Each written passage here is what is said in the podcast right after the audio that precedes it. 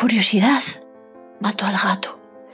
O al menos eso es lo que dicen. No podemos negar que somos curiosos por naturaleza y que solemos utilizar esa frase para dejar claro que cuando a alguien le pica la curiosidad por algo, sucumbe ante eso sin contemplaciones. Hola, bienvenido a El alma de las palabras, el podcast en el que las palabras, la creatividad y las emociones son una seña de identidad propia. Soy Beatriz Fanzón, storyteller, copywriter y escritora, y estoy encantada de estar al micro un episodio más. ¡Comenzamos! Buenas, bienvenido a un nuevo episodio de El alma de las palabras, episodio número 28. Hoy te voy a hablar sobre la curiosidad como disparador mental y elemento poderoso. Decía Gary Halbert, considerado por buena parte del sector como el mejor copywriter de la historia, que la curiosidad es probablemente la mejor arma que tenemos para vender. Y es que la gente puede comprar solo por curiosidad. Sí, sí, como lo escuchas. Claro que de eso depende que vendas, a quién, cómo y de otros factores a tener en cuenta. Pero estoy de acuerdo con él, puesto que la curiosidad funciona muy bien. Te lo digo como compradora y también como vendedora. Aunque de hecho, como comprador, es cuando se ve todo más claro. Por ejemplo, si quieres que lean tus contenidos, abran tus correos o hagan clic en tus anuncios, tendrás que usar la curiosidad para generar su atención. La atención de tus potenciales compradores, de tus lectores, de tu audiencia. Por eso, te cuento que la curiosidad puede aplicarse de muchas maneras en los materiales de venta o en las redes sociales. Y puedes llevarlo a cabo con tres formas básicas, tres maneras básicas. La primera, planteando preguntas, de tal manera que hagas que el lector se sienta implicado en el texto que está leyendo y le hagas pararse a reflexionar. El hecho de que le hayas hecho esa pregunta tan relevante, a priori, va a hacer eh, que sienta curiosidad. Puesto que le avanzas ya un ángulo, un posible ángulo sobre algo que, que le puede interesar. Recuerda que las personas somos egoístas y solo nos interesan los temas de los que hablan, de los que nos hablan directamente a nosotros. O bien porque satisfacen nuestra curiosidad o porque intuimos que sacaremos algún beneficio de ello. Así que aprovechate del hecho de que estamos programados para cerrar círculos y querer obtener respuestas a nuestras preguntas.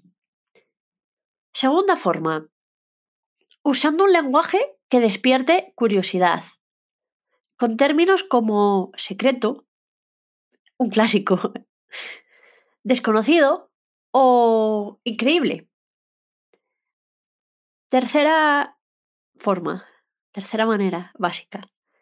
Haz preguntas provocativas. No desestimes el poder de frases como ¿sabes que tal? ¿Sabes qué cuál?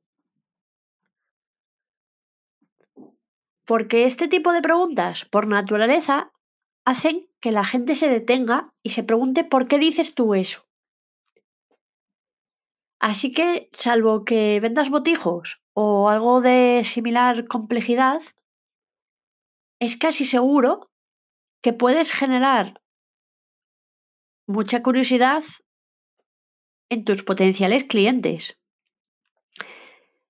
Eh, lo cual sirve, en mi experiencia, eh, no para que alguien lo interesado se interese, sino para que alguien que esté mínimamente interesado reciba un empujón que le haga tomar esa decisión. La cuestión es que al usar la curiosidad tienes que cumplir con las expectativas despertadas, con eso que quieres contar, eso que quieres decir, eso que quieres mostrar. Por eso, si generas curiosidad por tu producto o servicio, el cerebro lo reconoce y se pone a trabajar a tope porque quiere saber más. Además, eh, activa las zonas relacionadas con el placer, por lo que el interés por tus productos o servicios va a aumentar. No olvides que tu objetivo es captar la atención del lector, del comprador, de tu audiencia. Porque al fin y al cabo, tu fin es vender a tu producto o tu servicio. Y me surge una cuestión aquí. ¿Cómo hacen los guionistas de las series para que veamos un episodio tras otro en cadena? Pues la respuesta es sencilla, avivando la curiosidad, avivando nuestra curiosidad. Al final de un capítulo dejan una puerta enorme abierta y hacen que no podamos hacer nada más hasta que sepamos qué es lo que hay detrás de ella. E incluso cuando analiza ese capítulo, cuando termina, eh, lo dejan en un punto álgido de la historia, de tal manera que queremos seguir viendo más. Y eso mismo es lo que tienes que hacer tú. Recuerda que saber generar curiosidad te vale a traer muchas alegrías porque va a ayudarte a que la gente te lea, y, escucha lo que tienes que decir. Solo así vas a poder convencerles de lo, de lo que quieras. Por cierto, no sé si lo sabes, pero por si acaso te cuento que suelo compartir historias peculiares en mi newsletter. La guarida de las palabras, que así se llama, es el lugar donde cuento reflexiones, experiencias y trucos. Mi objetivo con ella es que siempre te lleves algo de inspiración, entretenimiento y o aprendizaje.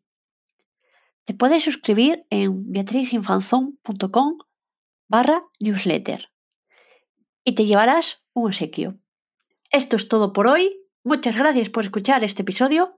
Espero que haya sido de tu agrado. Si te ha gustado, no dudes en compartirlo en redes sociales o recomendarlo puesto que me sería de gran ayuda para llegar a más oyentes. Hasta el próximo. Y hasta aquí el episodio de hoy del podcast El alma de las palabras. Espero que te haya gustado. Gracias por escucharlo y compartirlo. En dos semanas te espero en el próximo para seguir compartiendo palabras susurradas al oído.